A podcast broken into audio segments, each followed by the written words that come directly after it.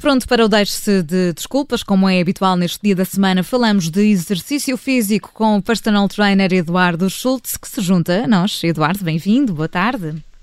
Olá, Ana, boa tarde. Olá, boa tarde, Eduardo. Viva! Eduardo, vamos falar hoje sobre, sobre uma questão. Já agora, nós ontem fizemos um direto no Instagram do Observador, que vamos repetir em breve, fica prometido.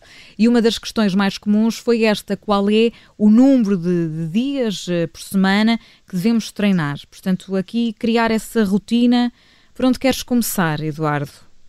Olha, começar por dizer que o nosso direto ontem acho que correu muito bem. Foi a nossa, a nossa primeira vez nessas experiências dos diretos e acho que foi, correu lindamente. Uh, aqui há algumas questões que nós podemos melhorar, por exemplo, aquele filtro Alaska que a Ana Filipa Rosa usou, que as pessoas ficam muito brancas, se calhar é alterável. Exato. O personal trainer Eduardo Schultz parecia uma palmeira embalsamada com o pescoço de lado e a Ana Filipa Rosa não disse nada, porque ficou assim até ao fim, foi impecável. Fica a nota. Muito Mas bem. tirando isso, o conteúdo foi ótimo e, e, saiu de facto essa pergunta, que é uma, uma inquietação que, que, muita gente tem, que é de facto quantas vezes será o ideal para eu treinar por semana? Até porque nesta altura nós estamos todos muito ocupados com o teletrabalho, com os, as crianças a ter uh, as aulas através da, da televisão, às vezes encontrar um bocadinho pode ser complicado e portanto surgiu essa questão. Sim, surgiu esta questão, só que na verdade aqui no mundo do exercício físico raramente há uma resposta fechada raramente há uma solução única ou aquela receita milagrosa que as pessoas procuram. Às vezes sinto que desilude um bocadinho as pessoas não ter uma solução que seja a melhor, como não há o melhor exercício ou a, a melhor estratégia, também não há aqui o dia ideal. O que eu pretendo passar nestas rubricas e que as pessoas percebam é que há um conjunto de suporte de, de base de informações provenientes de vários estudos, de muita ciência, que depois se ajusta e se adapta à realidade e à condição de cada um e respeitamos, no fundo, aquilo que é o princípio da individualidade, porque cada um responde ao estímulo de forma diferente, depois também cada estímulo um, atua naquele indivíduo de forma distinta e por isto dizer que o número de vezes que eu devo treinar no ginásio depende de múltiplos fatores e não de um fator isolado. Agora, claro está que podemos informar os nossos ouvintes, é isso que farei, com, com algum rigor para que percebam uh, aqui alguns fundamentos. E é importante perceberem, por exemplo, que as adaptações positivas que ocorrem uh, de, provenientes do treino, do uhum. exercício físico, ocorrem no período de descanso, no período de recuperação. Portanto, é fundamental que haja períodos de descanso para que o treino possa ter então os seus benefícios. Porquê? Porque o treino em si é quase como uma agressão ao nosso organismo. Ele gera microlesões nas fibras musculares, gera também um desgaste grande das nossas reservas de energia e, portanto, o treino em si acaba por ter, como eu disse, aqui um efeito quase agressor. E é a resposta a esta agressão que o organismo depois proporciona que, durante o descanso, gera então os tais benefícios. Então Aquilo faz são... mal treinar todos os dias? Uh, Aníbal, poderá não fazer mal treinar todos os dias, de acordo com aquilo que é a realidade do treino de cada pessoa. E a dependência está neste sentido. Depende da forma como a pessoa treina, portanto, que metodologia utiliza, e depende, sobretudo, da intensidade com que treina. O que eu, eu pergunto também... isto porque agora está muita gente em casa, sentada no sofá e começa a, a fazer mais exercício. Ou seja, tem que ter mais cuidado. Aquelas pessoas que já não estavam habituadas a fazê-lo. Uh, sobretudo essas, portanto, ou as pessoas que estavam menos habituadas a fazer exercício físico, ou até aquelas que até à data não faziam quase nada e que agora começam o seu processo de treino. Ontem houve também essa pergunta se nesta altura haveria de ser uma boa altura para começar. É, é sempre, com as devidas recomendações, mas é sempre boa altura para começar. Não há uma má altura, por assim dizer. Agora, o fator intensidade, o fator metodologia e também o histórico de cada indivíduo pode ser determinante na escolha da estratégia se é diária ou não. Okay?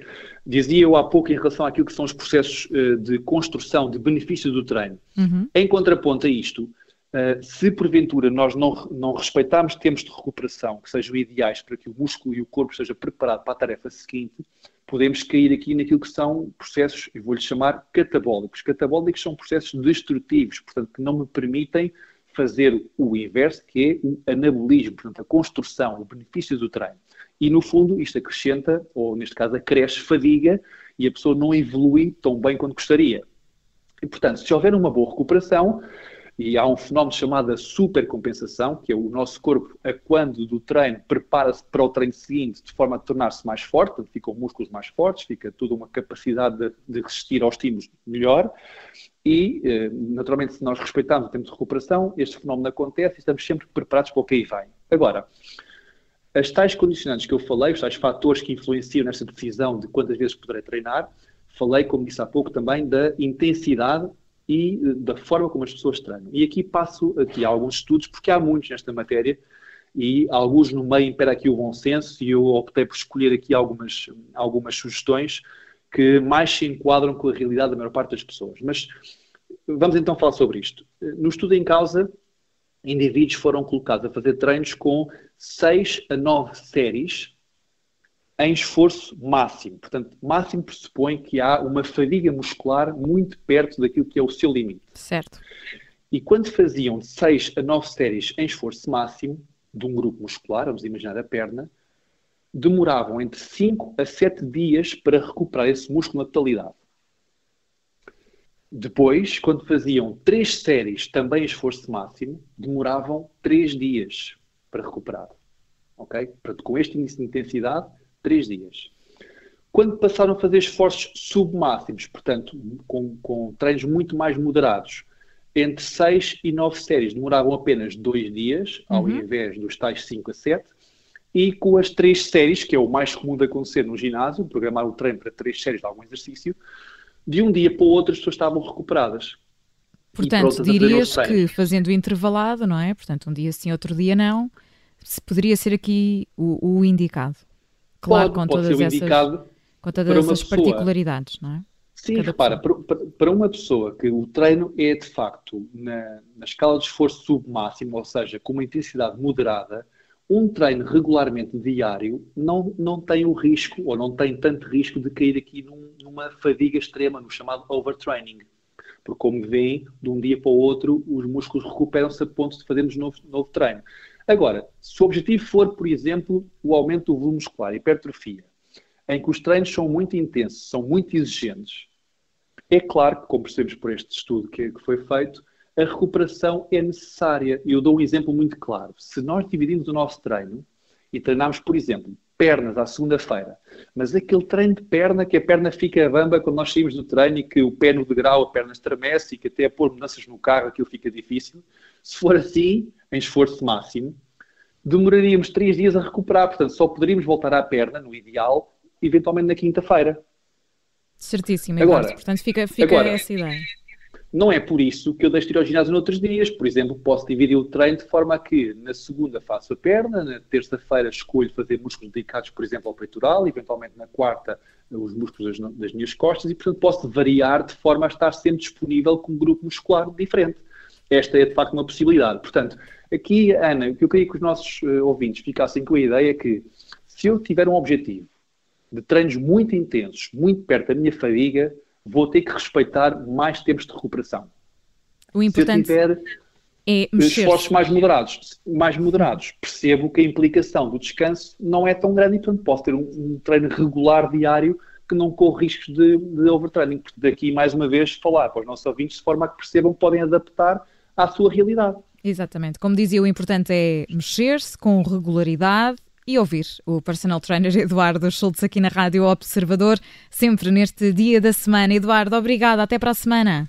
Obrigado mais uma vez. Uma boa semana aos dois e até breve. Até breve.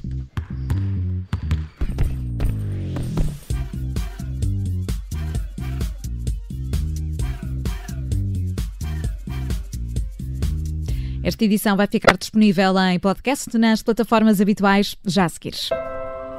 Obrigada por ter ouvido este podcast. Se gostou, pode subscrevê-lo, pode partilhá-lo e também pode ouvir a Rádio Observador online em 98.7 em Lisboa e em 98.4 no Porto.